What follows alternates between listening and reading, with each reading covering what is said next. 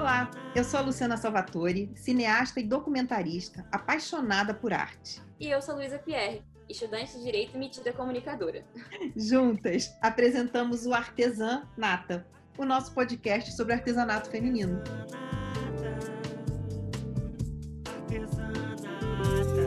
Artesã Nata. O tema desse episódio é artesanato como ferramenta social.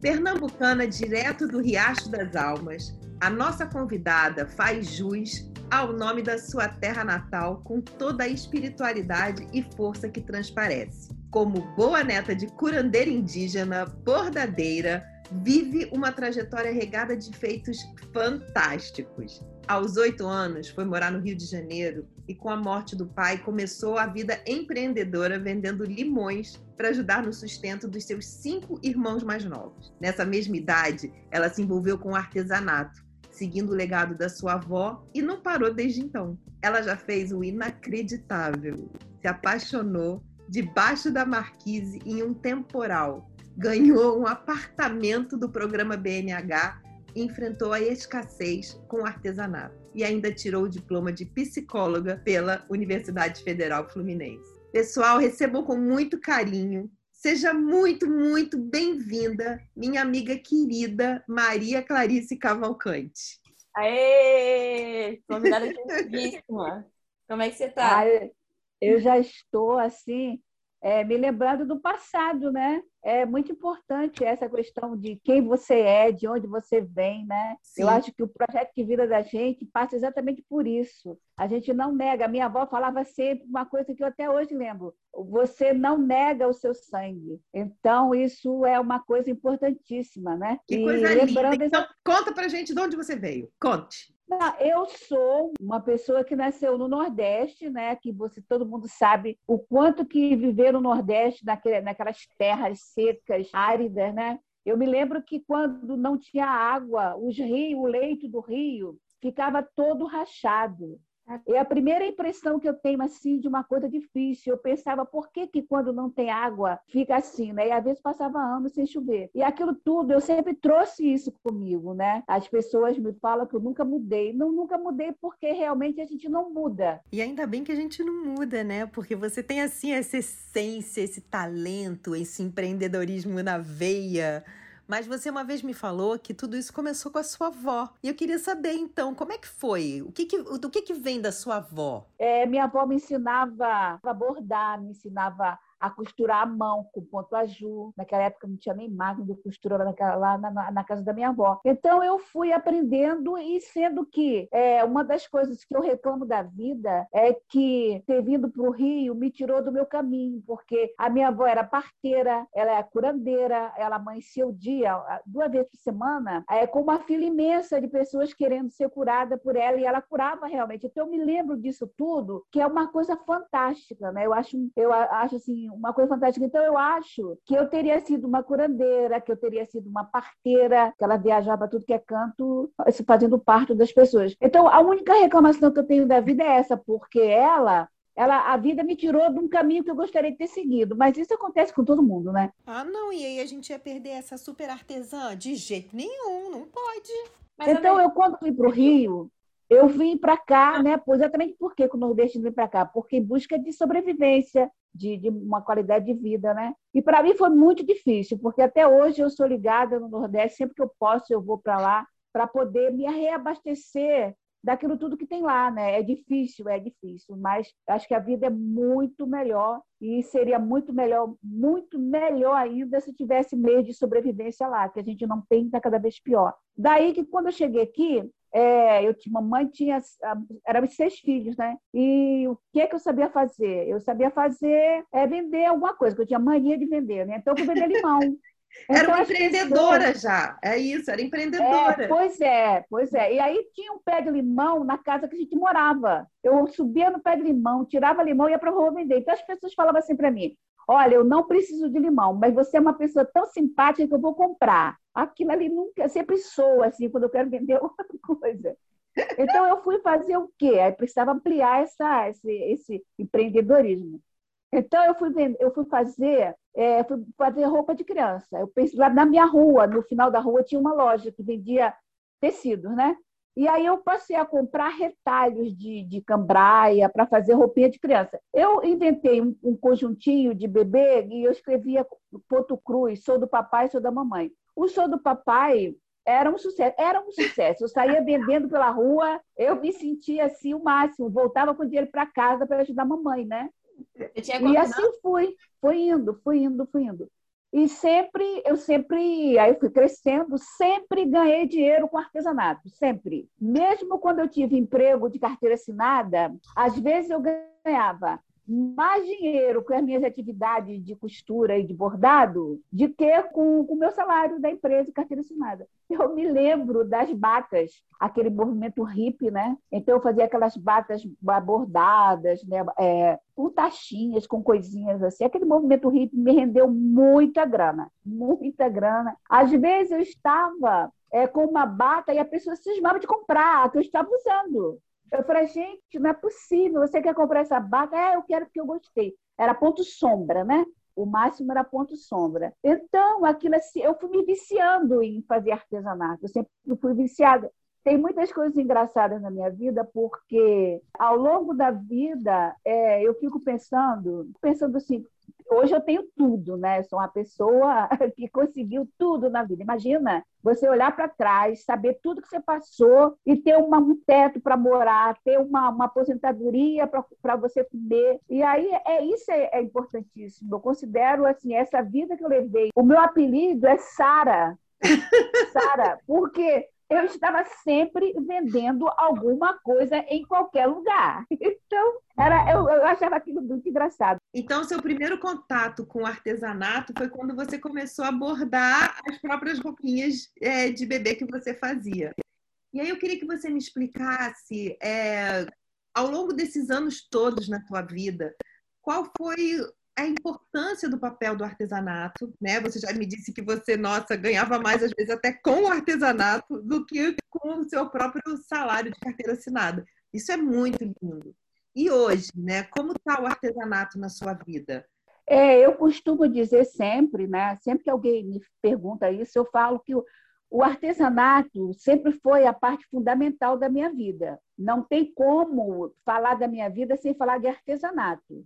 E foi o artesanato que me levou para muitos lugares onde eu não teria chegado sem o artesanato, né? Sempre trabalhando com artesanato, sempre ensinando, sempre tendo alguém querendo aprender, né? É, eu ensinava aos sábados, eu trabalhava sempre. Só que eu, eu fiquei viúva. A importância, o que muda a minha vida foi o fato de ter ficado viúva, porque o meu marido morreu muito de repente. Então, eu, eu fazia muito crochê porque eu ficava tão desesperada. Imagina você atender o telefone e a pessoa falar para você que seu marido morreu. Assim, sem dizer nem na... aquele negócio do gato subindo no telhado. Olha, o gato está dando telhado. Não, ó, seu marido é fulano de tal. É, olha, ele faleceu e está no, no, IML. Aí eu pensei, gente, eu não acredito. Aí fiquei, aquilo foi um impacto muito grande. E como eu já sabia que fazer crochê aliviava a tensão e fazia a gente relaxar, eu fazia crochê de noite, de madrugada, de, o dia inteiro, porque eu tinha que fazer alguma coisa, né? fazer alguma coisa. E o médico falou para mim, você vai ter que tomar calmante. Eu falei, tomar calmante não, eu vou fazer crochê. Então, é, foi assim que eu fiz, foi assim que eu venci esse negócio muito ruim na minha vida. Né? A, quando eu me vivi viúva, tinha acabado de perder meu emprego de carteira assinada.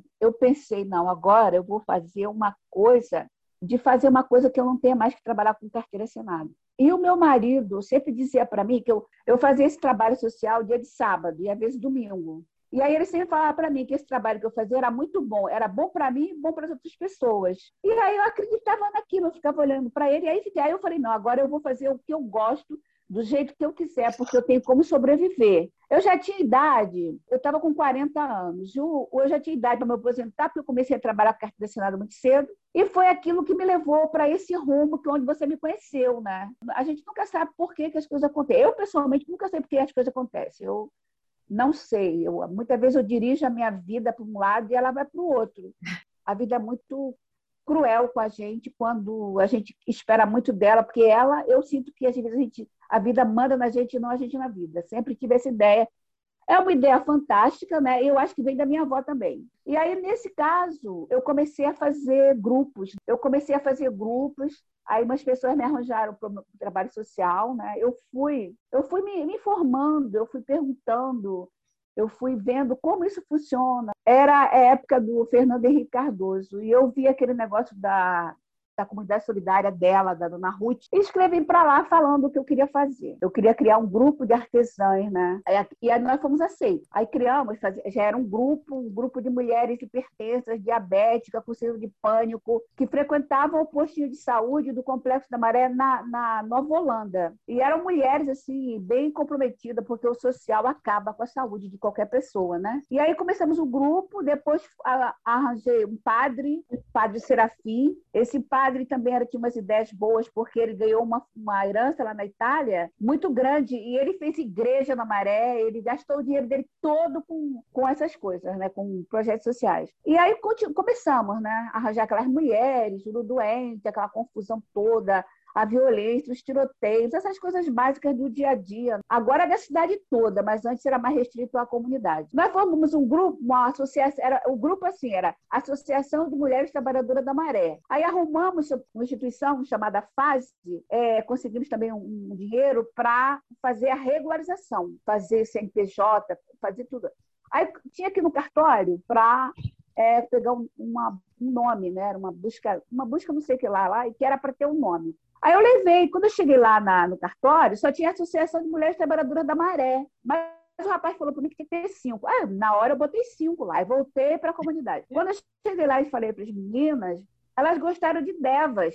Aí eu falei, o que, que é Devas? Aí eu falei, ah, eu li no dentista, é que Devas é o do sânscrito, significa que do momento que a gente nasce até o momento que a gente morre, nós vivemos em estado permanente de crescimento, de mudança, de transformação. Realmente eu tinha lido isso numa revista no DEM. Aí, resultado. Elas acharam maravilhoso. Aí botamos DEVAS, Desenvolvimento e Projetos Comunitários, que foi o que eu tinha escrito lá no cartório. Aí começamos com isso, né? Começamos com esse trabalho e aquilo já era, era 95, né? 95, 94. E isso tudo assim, muito bom, com muitas chances, sabe? Tudo, tudo acontecia a nosso favor. Nós fomos para o Fashion Rio, para o Fashion Business, fomos assim, entramos em vários projetos, né? Então, aquelas mulheres que não ganhavam nada, às vezes ganhavam 3 mil, 3.800 reais por mês. Você imagina o que é isso, né? Na vida de uma pessoa que não tem perspectiva nenhuma, já é doente porque não tem perspectiva, Aquilo foi assim uma transformação, coisa assim fantástica. Parece mentira, o tudo que nós conseguimos com o nosso valor, com o nosso trabalho. Era assim uma coisa que que só mesmo quem conviveu, quando a gente vê os catálogos, vê as chances que nós tivemos, as fotografias, capa de revista. Quando nós fomos para o Fashion Rio, todo ano eu ia no Fashion Rio, ficava babando e falava para elas: olha, qualquer dia nós vamos lá no Fashion Rio, expor nossos produtos lá. Elas olhavam para mim assim, que eu ia, maluca mesmo. Aí, quando nós entramos para o Fashion Rio, aí tinha um stand lindo, quando estava tudo pronto, eu arrumamos uma van e levamos um grupo para lá, né?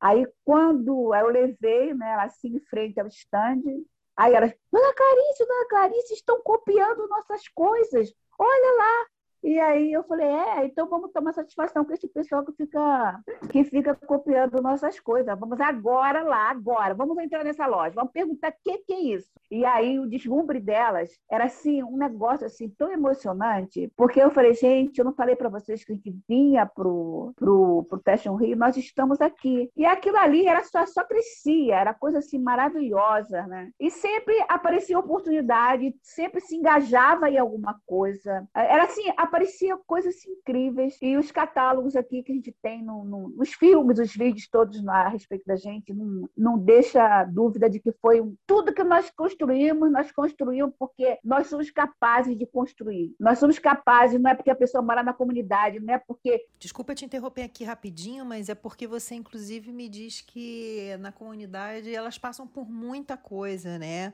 Passa sufoco no meio do tiroteio, todo mundo chorava, aí tinha diarreia, cada uma tem tem um troço, né? O, o, o it maior, eu ficava rindo. Nervoso era tanto quando tinha tiroteio assim no grupo, eu ficava rindo, histérica, desesperada. A maioria tem diarreia. Na hora, é tudo jogo rápido. Então era assim, eu falava assim, eu vou me esconder dentro da geladeira. O único lugar que a gente tinha segurança era se esconder dentro da geladeira. Mas era assim, aí muitos tiroteios, muitas coisas, é aquilo nunca afastou a gente do nosso objetivo, né? É que era exatamente mostrar que nós somos capazes. No dia da abertura do, do, do, Fashion Rio, no primeiro Fashion Rio que nós participamos, eu fui convidada a falar e estava lá o presidente da Firjan, né? É, aquele pessoal todo da Firjan. Imagina um pessoal lá da Maré, coitadinho, né? Lá no, no, na, com o presidente da Firjan, no meio do lançamento do Fashion Rio. Aí eu falei no meu discurso, eu, improvisado que eu não escrevi nada, que eu nem sabia que ia falar. Eu falei, olha, o nosso trabalho, aí mostrou o nosso produto ali naquele slide, um vídeo, um negócio. Aí eu falei, olha, tá aí, o nosso trabalho é uma demonstração é, que nós temos que ter mais boca de crochê e menos boca de fumo. Aí todo mundo riu, porque realmente não tem assistência, não tem assistência, não tem apoio, Lógico que nós tivemos apoio. Para fazer tudo isso, nós tivemos apoio do Caçula, da loja Caçula, que o Caçula fazia esse tipo. É, ele. Como é que se fala? É, ele doava para vocês, talvez, as linhas? Não, era, é, é incubar, acho que é incubar, né? É, Incubadora, mais incubadora. Não é, é, doar eles doavam, mas era mais que isso era uma coisa assim que não, o caçula não faz mais, faz, mas mesmo assim, durante muito tempo nós tivemos esse apoio. E aquilo foi assim, graças ao artesanato, a dedicação de todos nós, né, de todo mundo. Nós criamos o Devas. O Devas é um, espaço onde todo mundo é presidente, cada uma é de, de três em três anos, todo mundo é presidente. Tem umas que não querem, tem medo tal. Aí eu já fui, mas um rodízio, um rodízio de pessoas na presidência, né? para poder fortalecer, para desenvolver, para poder as pessoas. Todo mundo voltou a estudar, né, elas voltaram a estudar, concluíram o, o segundo grau, embora tivesse muito tiroteio de noite, era muito complicado. Eu nem sei como é que as meninas conseguiram para. Porque lá na Maré não tem o segundo grau, né? Só tem duas escolas, César Perneta e Escola Bahia, né? É...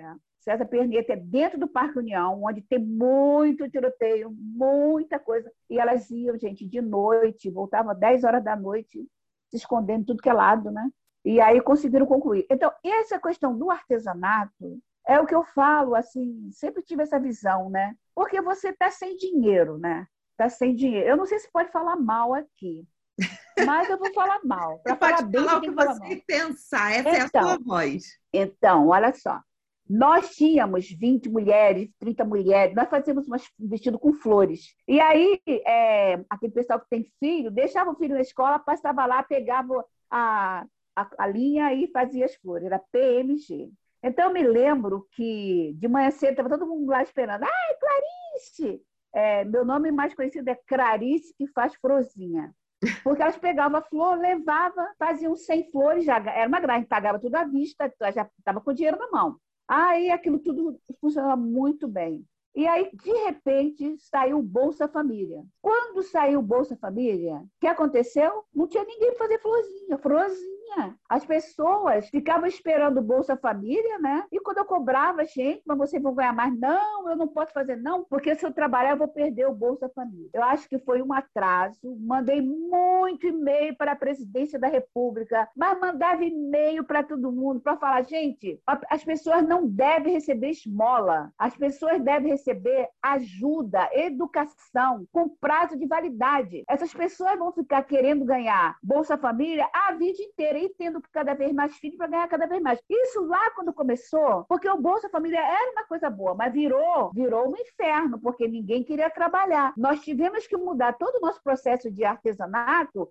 Mudar por quê? Porque as pessoas não podiam trabalhar, porque senão elas perdiam é, Bolsa Família, o que é um erro tremendo, tremendo, um erro absurdo. E eu sei que aqui no meu lugar para contar, mas eu tenho vontade de escrever um livro sobre as coisas que eu sei sobre Bolsa Família. O que, é que as pessoas fazem com Bolsa Família? Então, é, mas nós não, não bom, quem quer trabalhar, quem, aí você sempre acha. E continuamos o nosso nosso trabalho, né? Muitas dessas mães que só pensavam em Bolsa Família tiveram filhos com problemas, entraram para o tráfico. O nosso trabalho era envolver a família inteira exatamente para isso. Aí tinha o, o, o atendimento aos adolescentes, que nós conseguimos um financiamento da Unesco para trabalhar. O projeto era O Futuro é Hoje, a construir o que, que é o futuro, como construir. Nome lindo, O Futuro é Hoje. Só para. Pra... Nome lindo. É, o Futuro é Hoje. Eles, eles que escolheram isso, porque era assim: é como construir o futuro, porque ninguém. As, as pessoas, elas não têm o amanhã, elas têm o aqui e agora, porque elas não sabem o que, é que elas vão comer, elas não sabem se elas vão comer, elas não sabem se elas vão estar vivas no final do dia, elas não sabem. Então, para o adolescente, é muito difícil construir o futuro ou ter a noção do amanhã, porque não tem amanhã e não existe o amanhã. Então, era um trabalho, um sufoco para a gente trabalhar isso, ao mesmo tempo que era gratificante, maravilhoso. E a partir dali, eles era assim, o adolescente feito projeto feito dos adolescentes, feito pelos adolescentes para os adolescentes. Eles criaram um grupo de dança, eles criaram um grupo de teatro. Então, é, isso aí era, engajava as mães. É, na verdade, o artesanato, como você explica, né, ele tem um grande viés social, a capacidade de uma mudança social muito grande. E eu acho que às vezes as pessoas não enxergam isso com a potência que tem o artesanato. O artesanato é muito potente, como eu vejo, né? Primeiro porque ele é majoritariamente feito por mulheres, e mulheres já são naturalmente muito potentes, e mulheres juntas são mais potentes ainda, e tem essa força de levar uma, uma comunidade junto. E eu vejo que você é uma pessoa que sempre usou o artesanato como transformação social. A gente uma vez conversou até, inclusive, sobre é, quando você dava aula para os moradores de rua. Eu queria que você explicasse um pouco isso para as pessoas verem até onde chega essa potência do artesanato que você é, espelha tão bem. Nossa, olha, esse negócio de trabalhar com população de rua foi a coisa, a, a, foi assim, foi um, um, soco na minha cara, tá? Porque eu penso assim, se a pessoa que mora na rua é porque ela tem tanta dificuldade que ela não tem onde morar, ela vai para a rua. Nesse momento, ela já está tão fragilizada que ela não vai querer nada. Isso que eu pensava, entendeu? Hoje, depois daquilo ali, eu falei, não, gente, não é possível. Duas coisas na vida que eu aprendi muito. Não tem faculdade, não tem curso, não tem nada que pague um trabalho desse como eu aprendi, a forma que eu aprendi. População de rua e pessoas que pedem esmola. Que é, acho que é muito difícil pedir esmola. Uma pessoa que pede esmola é, é uma barra pesada. A população de rua veio assim. É, lá no, no, me chamaram para dar aula na, no Banco da Providência, ali na, na, na, catedral. E era a população de rua. O primeiro dia, assim, ah, quantas pessoas vai? Eu pensei assim, ah, esse povo vai fugir todo, né? Vai começar a aula, mas não vai continuar. Né? Eu falei, ah, pode botar 30, 35. Apareceram 35 pessoas para as aulas. A aula era dividida, é, módulo 1, módulo 1 que era a que a pessoa passa a ter uma percepção dela mesma, né? Olha só o meu pensamento. Ih, aí, não, módulo 1, um, a percepção dela mesma, quem eu sou, onde estou, para onde eu quero ir. O segundo é o, o básico, uma habilidade, desenvolver uma habilidade. E o terceiro era exatamente é, fazer com que a pessoa fosse capaz de perceber isso tudo que ela aprendeu nesses dois módulos e fazer construir alguma coisa, fazer algum serviço, se interessar por alguma coisa. Aí, bom, 30, 35 pessoas. No primeiro dia, aí, onde é que você mora? Ah, eu moro embaixo do viaduto da Praça 15. Tinha aí uma criança, hein? Uma adolescentezinha. Aí, por que, que você está morando lá? Porque a minha filha quer, eu quero a minha filha quer ser atleta, quer ser fazer atletismo e eu vim para cá que eu vou procurar o Flamengo. Minha filha tem que ser atleta do Flamengo. Aí cada um ia relatando um negócio, cada um ia relatando um negócio. E cheiravam muito mal. É, eu fiquei com dor de cabeça, dor de estômago. Aí eu falei assim, bom, então vou ter que falar nisso, né? Porque vou fazer o que, que eu vou fazer para essas pessoas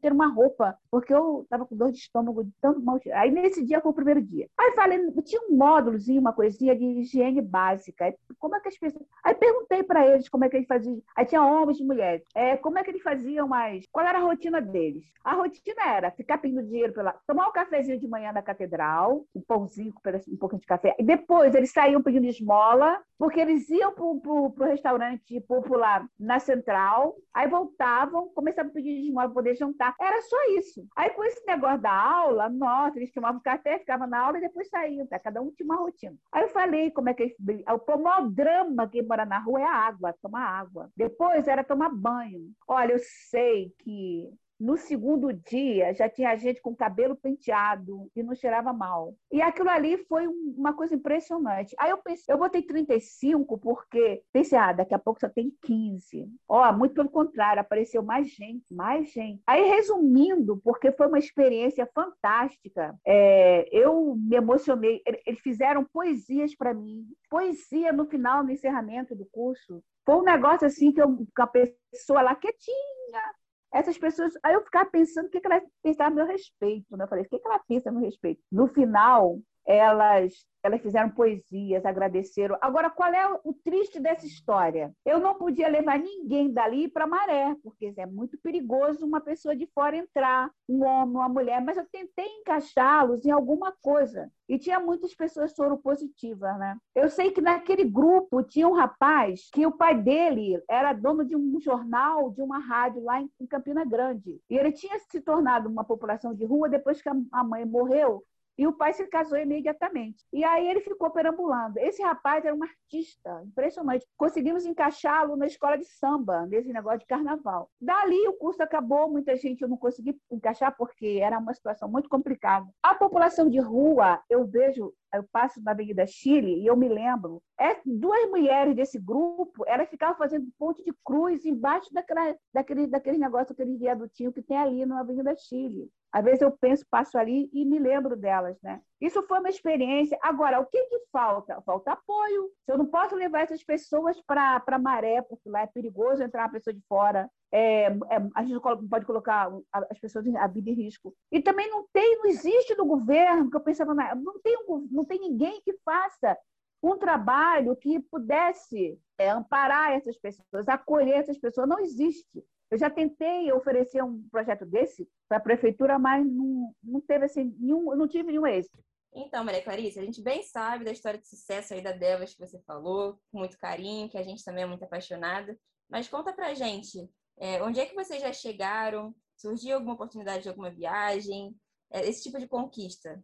Então, eu acho assim, é, a gente tem que acreditar no que a gente faz, né? Porque muitas vezes elas não acreditam, elas não têm coisa. Então, para você entender isso que, eu, que eu falo, essa paixão, essa coisa toda, tudo que nós conseguimos foi caminhando por nossas próprias pernas, lutando, batalhando, procurando. Nossa, uma coisa assim fantástica, né? A partir do, do Fashion Rio, nós tivemos muita visibilidade, né? E de, aí começa o começa o movimento da economia solidária, que a gente já estava.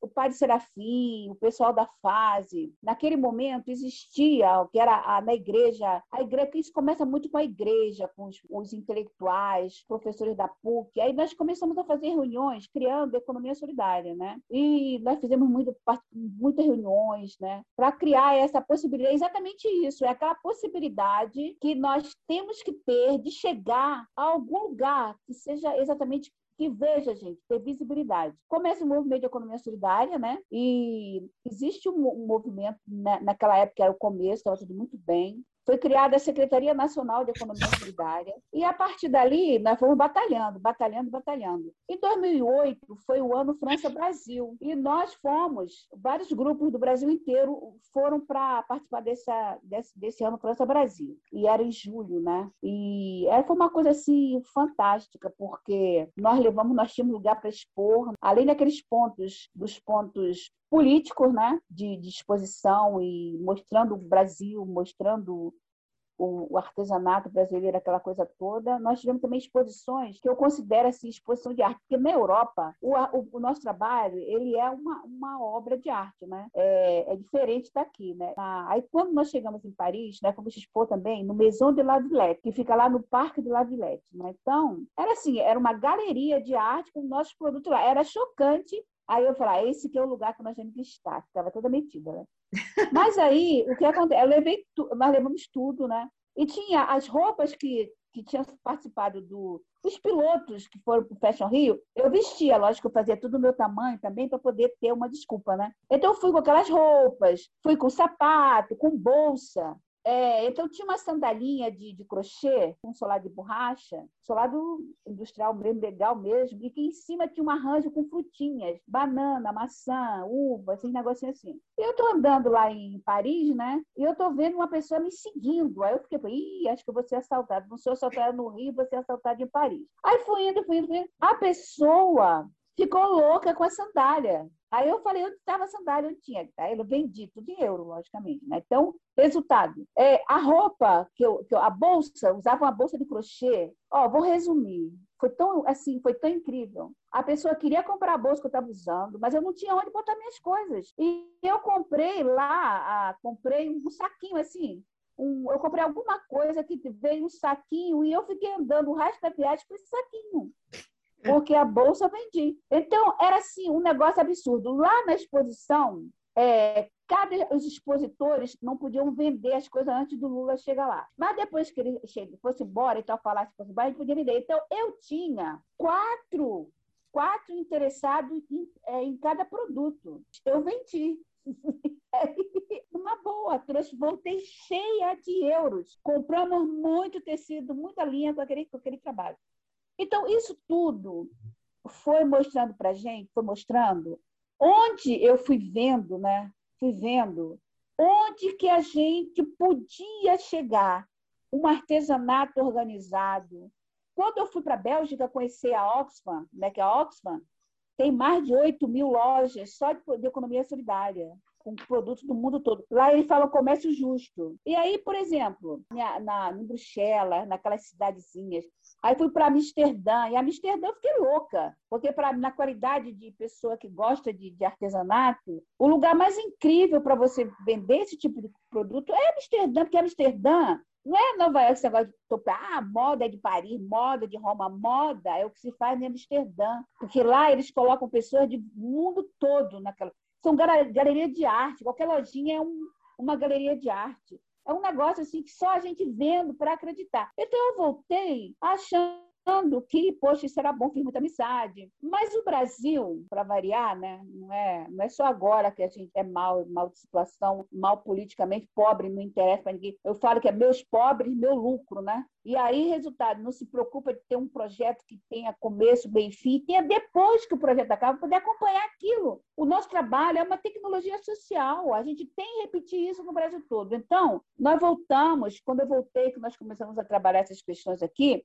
o Brasil nunca criou leis, tá? Criou leis que permita, porque isso tudo tem que ter uma plataforma política, tem que ter um marco jurídico, tem que ter uma coisa assim de garantia para a gente e para eles. Então, quando você vai para a França, por exemplo, onde eu conheci, fiquei lá mais de um mês conheci tudo, tem um atravessador que vem aqui e compra nosso artesanato legal e vende lá por um dinheirão e ganha dinheiro às custas do, da nossa desorganização. Então, foi chocante porque o Brasil nunca criou essa lei. Para você ter ideia, o Brasil não, não criou a lei de economia solidária. Teve todo momento, teve todo, assim, todas as possibilidades, mas aquilo não saiu do papel não saiu. E o grande defensor, que foi o Paul Singer, né, um economista que, que acreditava, né, morreu acreditando que a economia solidária era uma solução. E eu vou falar aqui para vocês, assim com o espírito da minha avó, é uma única saída. O Brasil não vai gerar carteira assinada, o Brasil não vai gerar 13 terceiro salário, o Brasil não vai gerar. Daqui a quantos anos que isso vai voltar como era antigamente? Então você vê uma coisa que eu digo, se não se fizer associações de trabalhadores, fizer cooperativa, se não se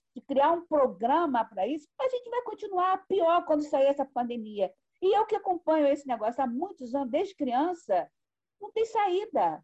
A saída é. Aí fala assim: ah, tem que ser é, MEI, né? MEI, EI. Isso aí é uma questão só para dizer, fingir que a pessoa está empregada. Porque a pessoa tem um MEI para pagar o INSS, para ter direito, e mais nada, mais nada. Eu não, não, nunca vi, nos lugares que eu já fui, uma coisa assim organizada. O Brasil não se organiza, não admite organizar, entendeu? Aí tinha assim, criar, criar coisas fantásticas, aquilo tudo vai para o brejo. Aí foi assim que eu fui para a Europa, foi assim que o nosso vestido foi capa de Marie Claire, foi capa disso, capa daquilo. Para você ter ideia, eu, nós fomos uma feira na Alemanha e a ministra da Educação da Alemanha ela comprou, experimentou um vestido nosso, ela ficou com o vestido. Cadê a mulher dando entrevista na televisão com nossa roupa? E por que, que nós não estamos numa, na, na Alemanha, naquelas feiras? Por que, que nós não estamos na França depois da experiência que nós tivemos? Por quê? Porque o Brasil não está nem aí para esse tipo de trabalho. Aí você vê, é, hoje, hoje de manhã, quando eu fui caminhar, eu estava me lembrando que eu vi um vestido, estava andando em Paris, né? Assim, andando por uma rua lá perto de onde eu tinha que pegar o metrô para ir para esse evento, né? E aí eu vi um vestido na é, Boulevard Saint-Germain, numa vitrine, um vestido de fuxico, um vestido longo de seda pura, todo de fuxico. Aí vocês imaginam quanto que seria um vestidinho desse, né? Aí eu falei, não, isso aqui é da Copa Roca. Aí fui olhar, pesquisei, olhei na vitrine o tempo todo, até achar um, um negocinho lá dizendo que era produzido produzido pela Copa Roca, produzido o fuxico, porque a Copa Roca vendia in natura. O estilista chega lá, me dá mil desse tamanho, mil desse, e leva para fazer o que ele quiser. Aí a, a pessoa lá da Rocinha, ela vai ganhar pelo fuxico, ela não vai ganhar pela criação. Então, eu vi isso aí e pensei, gente, não é possível um negócio desse, né? É isso que a gente vê quando você viaja, você vê coisas fantásticas do Brasil, como eu vi lá em Amsterdã, uma, uma, perto do mercado de flores, né? Eu tinha muito medo de ser atropelada por aquelas bicicletas de alta velocidade. Falei, vou virar um churrasquinho aqui no chão. Aí, resultado, é, a produtos artesanais brasileiros, colares de, de, de semente de, de pau-brasil, redes do Nordeste, é um absurdo. O quê? São atravessadores. Né? São, não existe, não tem saída. A gente tem que. Tem que eu, eu não sei, eu sempre falo que eu vou morrer falando isso, morrer. Lógico que vou demorar para morrer, mas eu vou tomar a segunda dose, não sair de casa. Então, resultado. Porque, na verdade, o artesanato é um, uma coisa assim incrível para você vender, para você sabe, para você ganhar dinheiro, para você, você educar as pessoas, para você cuidar da saúde da pessoa, né? A experiência mais fantástica que eu tenho é da Luísa, né? Ela, ela tinha síndrome de pânico, ficava embaixo da cama dela, e com o tempo ela melhorou, ficou boa, né? E uma, uma coisa que ela. É, e a gente dava muita entrevista. Um dia ela foi para o Hospital Geral do Bom Sucesso, passando muito mal, e ela via todo mundo olhando para ela. E ela ficava revoltada, eu estou passando mal e todo mundo me olhando. Até que uma pessoa, ela melhorou, e uma pessoa, uma crise de hipertensão que ela teve, Aí uma pessoa chegou perto dela e falou assim: Ah, eu estou olhando para você que eu estou te reconhecendo da televisão. Aí ela falou: Ah, ainda bem que é isso. Aí, resultado: como todas elas falavam, aparecia tudo que era televisão, isso dava um rumo para ela. Elas sentiam gente, porque você passa a, a ser uma, uma, pessoa, né? Uma pessoa, uma pessoa de prestígio na própria comunidade. Alessandra, Luísa, Lia, né? Aquele povo todo trabalhando, vivendo, sendo alguém. Ali, ela complementava a renda dela com uma faxina que ela já fazia há muitos anos e que agora na pandemia ajudou muito ela, porque ela continuou em casa, mas a moça paga para ela o, o, o dinheirinho da, da, da faxina que ela faz. Então, são pessoas que todo mundo merece ser gente, porque se você não tem um trabalho, você não tem saúde, você não tem nada, você mora mal, respira mal, come mal, dorme mal, você é, eu posso chamar uma pessoa dessa de gente? Não ela está muito mal. E quem é que vai cuidar dessas pessoas? Vai ser o quem? Quem que vai cuidar? Vai, tem que ser projetos sociais que amparem essas pessoas, que, que dê a ela aquela sensação de que elas pertencem a alguma coisa, né? Uma maldade, uma pessoas maravilhosas, né? Que estão morrendo aí, né? Do nada, né? De uma coisa que podia podia estar tá melhor, podia ser diferente. E o artesanato me mostrou onde que poderia chegar. E aí nós começamos a, a, ter essa experiência, participar de feiras internacionais. Nós nos engajamos nesse projeto de comércio justo, mas até hoje o Brasil, imagina, agora ia sair nessa lei de com a comunidade europeia de comércio, né? assim, livre comércio, uma coisa mais facilitada, estava lá a economia solidária. Mas olha o que aconteceu. Aí, com esse negócio da, da do, do, do nosso governo agora, a, é, a, a comunidade europeia não vai fazer nada com a gente, não né? vai fazer nada. Então, toda vez que a gente está querendo botar a cabeça do lado de fora, aí vem aquele porrete que eu falo que a culpa é. Eu falo assim: a culpa é da princesa Isabel, porque ela falou que libertou a escravidão, mas ela, isso não aconteceu. Aquela lei não foi suficiente. E a nossa libertação está em a gente dizer: olha, vamos fazer isso, e o governo aceitar. Então foi tudo desmoronou, desmoronou tudo, desmoronou a economia solidária. É, nós tínhamos uma rede, olha só que nós criamos, rede brasileira de comercialização solidária, que era a ligação de todos os artesãos do Brasil numa rede que tinha feiras, tinha eventos, sabe, feiras internacionais lá em Santa Maria, feira do Mercosul. Então tudo isso com artesanato. E aí que acontece? Porque é, pensar o Brasil não é pensar quem mora em Ipanema, quem mora no Leblon, né? Pensar o Brasil é exatamente essas pessoas que moram em periferias, moram em comunidades, que são capazes, são pessoas geniais, são pessoas super inteligentes, né? Vocês conhecem pessoas geniais da Baixada Fluminense. Agora imagina isso quando você tem contato com o Brasil inteiro. Vocês imaginam o que eu conheço de artesãs geniais do Brasil inteiro? E a gente não tem nada. Agora a gente não tem nada. E não tem nada e vai ter menos porque quantos anos que a gente vai fazer para reconstruir isso, né? Algumas pessoas falam 50 anos para reconstruir, começou agora, né? A gente sabe que tem um grande processo de reconstrução realmente aí pela frente. Mas olha só, a gente quer voltar num assunto que eu acho que você vai adorar. A gente sabe que a sua avó teve um papel muito importante ao longo da sua vida e também a gente suspeita que a sua netinha, do tanto que você fala, nossos ouvintes não sabem ainda, mas que a sua netinha saiu pelo mesmo caminho. Como é que é a relação de vocês? Como é que ela vê o trabalho que você faz? Ai, nossa, é um absurdo, né? Porque eu me lembro de como eu era agarrada com a minha avó, como eu andava dia e noite atrás dela, e eu queria aprender, eu queria que ela me ensinasse a rezar. Ela, ela, ela rezava, uma, eu tinha um tio, eu tinha vários tios comunistas, né? Olha, coisa horrível. Aí meus tios comunistas, eles trabalhavam no, no, nos engenhos é, colhendo cana, né?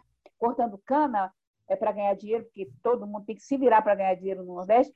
E eles eram perseguidos pela polícia, aquela coisa toda. E aí os policiais ficavam lá na porteira da, do sítio da minha avó, esperando um tio meu que era líder. E aí eles ficavam esperando meu tio. Aí meu tio chegava, porque meu tio tinha o compromisso de me ensinar a ler. Ele chegava a cavalo, ele passava pelos policiais, entrava em casa, amarrava o cavalo ficava um dia, dois lá, e depois voltava e eles não eram presos. Eu perguntei para minha avó, como é que eles não prenderam meu tio? Aí ela rezava uma oração para a pessoa ficar invisível. Então, então ah, eu ficava o dia inteiro atrás dela para ela me ensinar essas coisas. Eu quero aprender, vovó, eu quero saber, eu quero. Aí, quando a minha neta nasceu, eu fui lá no hospital, eu vi quando ela estava sem roupa ainda, né?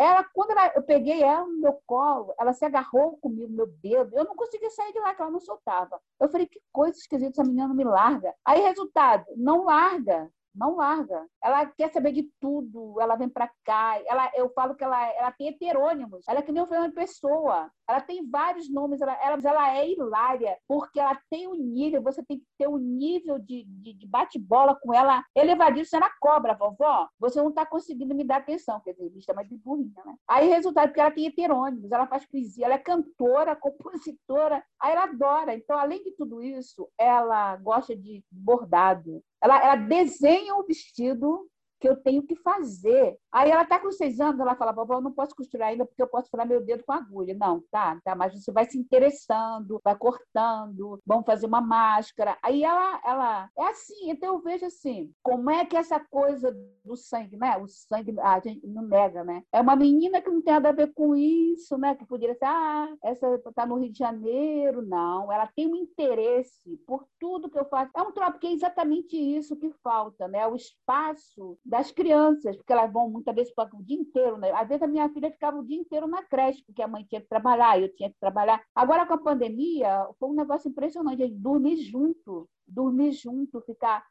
ficar o dia inteiro. É uma coisa assim. Por quê? Porque foi isso que a sociedade perdeu, perdeu essa coisa da avó, né? E perdeu esse espaço. E quando eu vejo na maré, né, na maré onde eu fico todo dia, ficava todo dia, de noite, de tarde, de manhã, é exatamente isso. São as avós que cuidam dos netos, são as avós que têm a aposentadoria, são as avós que têm a pensão do marido que morreu. Então, essa ligação dessa, da familiar, ela é incrível, até no momento de crise. No momento de crise, quem é que tem a pensãozinha lá? É a avó, é o avô. Então, essa, as relações familiares se alteraram muito com a dificuldade, né? com, com o cotidiano, com a, a, a crise. É, o capitalismo, ele, ele é, eu falo que o capitalismo quer matar a família, né? porque para sobreviver as pessoas têm que se virar. Que antigamente a gente dava um, um, um nó em pingo d'água, hoje tem que dar nó em pingo de éter. Por quê? Porque não tem saída, todo mundo tem que pensar o que fazer da vida, né? Para levar comida para casa, para fazer alguma coisa. E o laço familiar, é, ele permite muito essa questão dos bordados, né? do artesanato, porque você, para enrolar o neto, para ficar quieto, para fazer alguma coisa assim, vai ensinando crochê, vai ensinando tri, é, tricô para minha neta, aquela agulha bem grande. E aí ela já fica lá, ó, tá com seis anos, daqui a pouco está fazendo alguma coisa.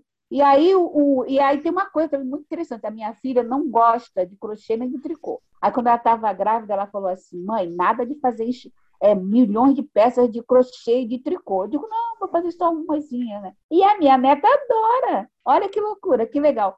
Então, eu crio muita roupa para minha neta, depois eu vendo nas feiras, vendo, porque ela adora.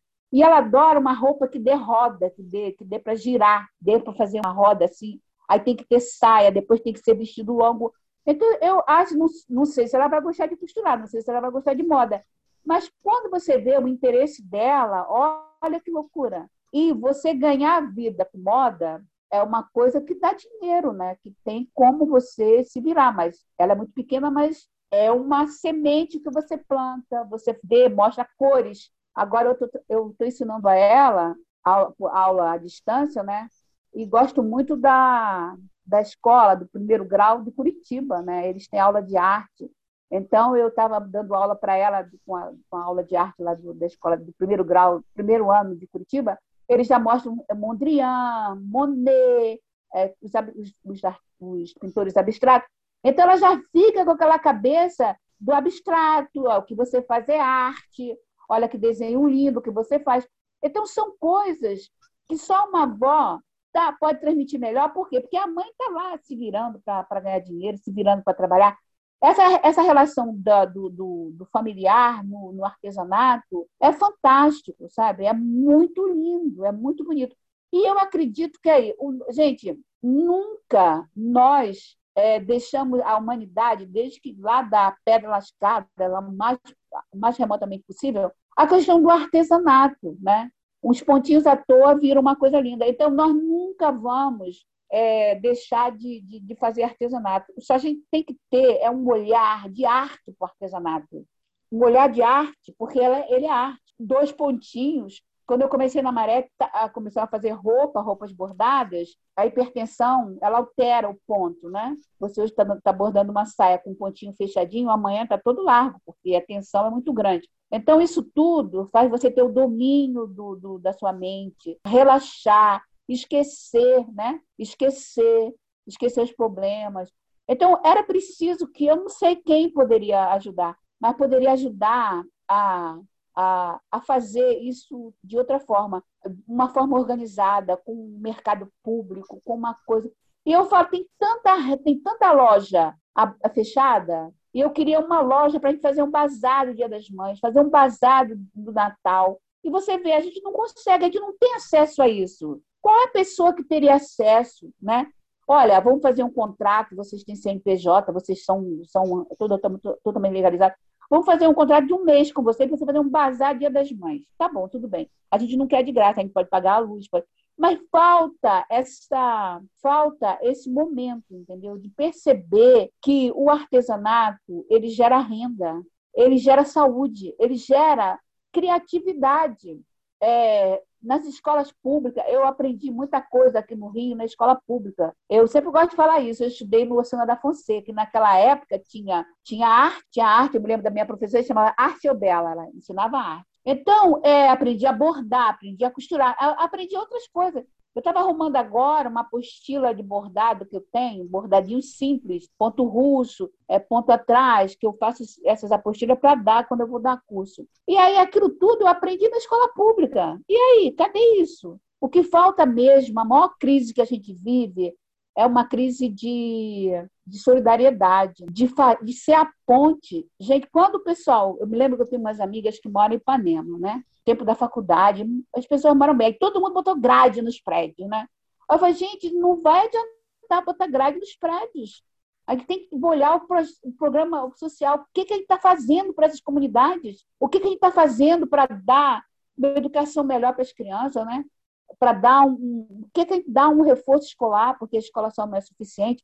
Então, é, alguém vai sair de Ipanema para dar uma aula de reforço escolar de português lá na Maré? Claro que não, não vai. Mas é preciso que a gente faça alguma coisa. Agora as pessoas não têm o que comer. Não tem o que comer, não tem, não tem nada dentro de casa. Maria Clarice, deixa eu te falar. É, você contou para gente também da sua faculdade, né? Você formado em psicologia pela grandiosa UFS. Por que, que você acabou resolvendo não seguir essa carreira e seguir o artesanato? Você chegou a ter algum momento na vida ficou na dúvida, tentou alguma coisa ou foi artesã a vida inteira mesmo para isso? Não, eu trabalhei, eu trabalhei muito tempo, trabalhei com carteira assinada, trabalhei muito tempo. Agora, o que eu, eu tive também consultório, o problema todo é o seguinte, porque quando você é, tinha uma professora que falava assim, a aula era às sete horas da manhã na segunda-feira, ninguém ia quase, mas eu ia porque eu achava que ela falava muito bem, ela ensinava bem. Ela falava assim, olha, vocês estão aqui porque vocês têm problema. Aí, ao invés de vocês procurarem um psiquiatra, procurar um psicólogo, vocês vêm fazer psicologia. É a mesma coisa que você é, quer aprender o Pai Nosso e entra para o convento. Aí todo mundo ria, né? As pessoas, poucas pessoas riam. Eu ficava pensando, cara, isso é muito interessante que essa mulher está falando. E até depois fiz uma pós-graduação com ela. Ela é uma pessoa incrível. Fiquei no grupo dela, sabe? Até fiquei assim impressionada como ela me chamou para trabalhar com ela. E aí, quando eu fui fazer, porque a primeira faculdade que eu fiz foi jornalismo, odiei, queria morrer, queria, não, não suportei. Aí depois com psicologia, o que, é que eu fiz? Eu percebi que era, eu gostei. O jornalismo me deu muita base para falar e para também ter aquela visão do psicologia social, mas eu não gostei, de, tinha pavor. Eu adoeci, eu fiquei hipertensa. É que, na verdade, a, o artesanato, você já usa o artesanato, você já usa psicologia no artesanato, né? As duas coisas Exatamente. já muito para é. você entender as pessoas. O é, sofrimento estimular... humano. Porque Sim. eu sempre fui, eu sempre fui muito ligada ao sofrimento humano. A mamãe fazia comer todo dia e sobrava. Então, de noite, eu saía pela rua com uma latinha de leite glória, com o restinho da comida, procurando alguém para dar. Então, eu já nasci assim do social, né? É, tem a ver também com sangue, porque a minha família inteira lá no Nordeste era tudo ligado ao social. Então, resultado, quando eu cheguei no, na psicologia, eu falei, isso me ajudou muito. Só que eu caí na clínica. Aí foi outro sofrimento. Eu sempre acredito que a gente tem que fugir do sofrimento, né? Eu vou morrer achando que a gente tem que fugir do sofrimento. Então, quando eu cheguei na clínica, pô, aí eu falei, não, isso não é para mim. Aí, de novo, comecei tudo de novo. Eu não vou aguentar ser clínica, eu não vou aguentar, não vou aguentar, não vou aguentar. Por quê? Porque, na verdade, a pessoa ela não quer enfrentar os problemas. Ela vai no pai de santo, ela vai na cartomante, mas ela não é capaz de, de chegar e dizer eu sou assim. Aquilo tudo me, me, me, fazia sofrer. Eu chegava na supervisão e era assim, o meu sofrimento era muito grande. Eu falei, não, peraí, eu já estou fugindo do sofrimento, vou cair no outro. Mas com essa questão do social, que eu sempre fui ligada, eu falei, não, eu vou fazer coisas voltadas para o social. Isso aí tem muito campo. Porque isso tudo que eu faço é, é psicologia. Você trabalhar autoestima. Eu não, não fui psicóloga de fazer terapia, mas você faz uma pessoa refletir ela mesma sobre as coisas dela, se ela vai melhorando, se ela vai ganhando algum dinheiro, aí isso vai modificando a cabeça dela. Na psicologia, eu me encontrei, e principalmente quando eu fiz uma terapia de família, uma pós-graduação. Porque aí que você vê, o mal está nas famílias, né? Está na situação. Tá, imagina, todo mundo com problema de numa, um barraquinho, uma, uma coisinha pequena. Aquilo ali foi a minha redenção, a minha linha que eu fiz de pós-graduação, é existencialismo. Importa o que a vida faz com você e, se o que você e se o que você faz com isso que a vida te faz.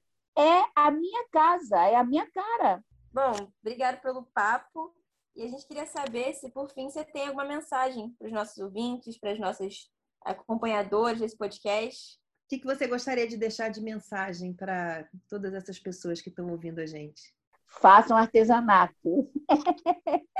Maravilhosa, é isso mesmo. Vai sair da depressão, não vai tomar mais remédio controlado. É, vai ver que a vida é, muda quando você, você se apropria de você mesmo, entendeu? É, é uma coisa assim, porque as minhas as clientes, as pessoas que usam nossas roupas, elas sempre falam isso. Gente, que coisa maravilhosa! Gente, que coisa linda! E aí, eu, eu, eu muitas vezes eu, eu falo assim para a pessoa, porque eu vejo, tem coisa interessante. Na pessoa não vai saber que eu sou psicóloga, mas aí ela, ela isso estou falando porque é importante. É, você me perguntou o que, é que a pessoa pode fazer. Ela tem que se apropriar dela mesma. Ela está cheia de problema. Aí eu, eu converso, tento fazer, explicar alguma coisa, mas assim me, me bate uma certeza de que eu passei alguma coisa com aquela pessoa a partir de um vestido, um vestido bordado, um vestido simples, que eu falo assim, fico amiga das pessoas, tem, as pessoas ficam minhas clientes, ficam minhas amigas. E eu falo assim, eu não vendo vestidos, eu vendo sonhos. Porque a pessoa, ela vai lá, ela compra o vestido, ela tem um sonho de usar um vestido. Ela fala, ah, eu tenho tanta, tanta vontade de comprar um vestido. Então, eu criei um slogan. Compre da maré. A maré é muito melhor, é mais próxima. Então, na verdade, a mensagem que eu gostaria de deixar é, é assim, ó, nós todos nós somos responsáveis pela sociedade onde nós vivemos, pela nossa comunidade. Então, eu, eu, tenho certeza absoluta que se todas as mulheres, todas as pessoas se engajarem, é, não adianta eu dormir bem, eu ter comida na minha casa, porque eu, eu, eu não sou insensível a ponto de achar que uma pessoa que está passando fome ali na Avenida Brasil, ela tem que se danar, que se lasque. Não, eu sou responsável. Eu sempre me achei responsável por alguma coisa nesse mundo. E eu acho que todos nós temos que ter esse pensamento. Se hoje a gente tem tanta violência, tanta coisa ruim, por que, que nós não podemos nos unir e fazer uma coisa melhor, um mundo melhor, nem que seja uma gota, que seja um grão de areia que a gente faça isso vai, vai fazer a diferença. Né? Quando eu fiquei viúva, eu podia, ah, não, vou ficar aqui. Não, eu percebo, agora eu tenho oportunidade. Por quê? Porque eu tinha minha aposentadoria e tinha a aposentadoria do, do meu filho marido. Então, eu tinha um dinheiro suficiente para me manter, para manter a minha filha, continuar pagando escola para minha filha, continuar tudo. E eu fiz disso uma, uma visão de mundo, uma visão de vida. Então, eu tenho certeza absoluta que as pessoas que estão sofrendo hoje, porque todo mundo está sofrendo, né? o grau de ansiedade é muito alto, a desesperança, que eu acho que a coisa pior que a gente tem é a desesperança, a gente não tem mais esperança de nada. E aí, vamos, eu falo, vamos transformar essa esperança em alguma coisa que a gente possa transformar em comida para esse povo. Vamos, vamos, o que, que a gente pode fazer? Mas vamos pensar o que, que a gente pode fazer para aliviar essa pressão, aliviar esse desespero, aliviar essa falta de esperança. Eu tenho certeza, juntando pessoas como nós, como a gente, né, a Luísa, a Luciana, eu vejo que vocês têm uma vontade de, de, fazer alguma coisa, de fazer acontecer alguma coisa. Eu acho que todos nós, todo mundo pode fazer isso, se engajar. A gente não pode visitar as pessoas, a gente não pode comprar, a gente não pode vender, né? não pode fazer nada. Mas que tipo de coisa que a gente poderia fazer, né? É, o que eu sempre digo nesse momento é para a gente olhar para o lado, dividir o que a gente tem. E como você falou, vamos comprar do pequeno, vamos comprar desse cara que está produzindo aqui perto de mim e não das tal, talvez das grandes redes. Vamos comprar de quem eu conheço, vamos olhar para o lado e, acima de tudo, estimular o artesanato, né, Maria Clarice? Porque ele realmente muda vidas. Muda vidas. Muda. Muda, muito, muda muito vida. obrigada. Eu estou assim super honrada de você estar tá aqui com a gente hoje. Você é uma mulher que muda muitas vidas por onde você passa. Trabalho lindo, lindo, lindo. Talentosérrimas, todas essas meninas da, da Devas. Assim, então eu só tenho a te agradecer. É uma honra ter você aqui com a gente, viu? Artesanata é uma produção Movimenta Filmes.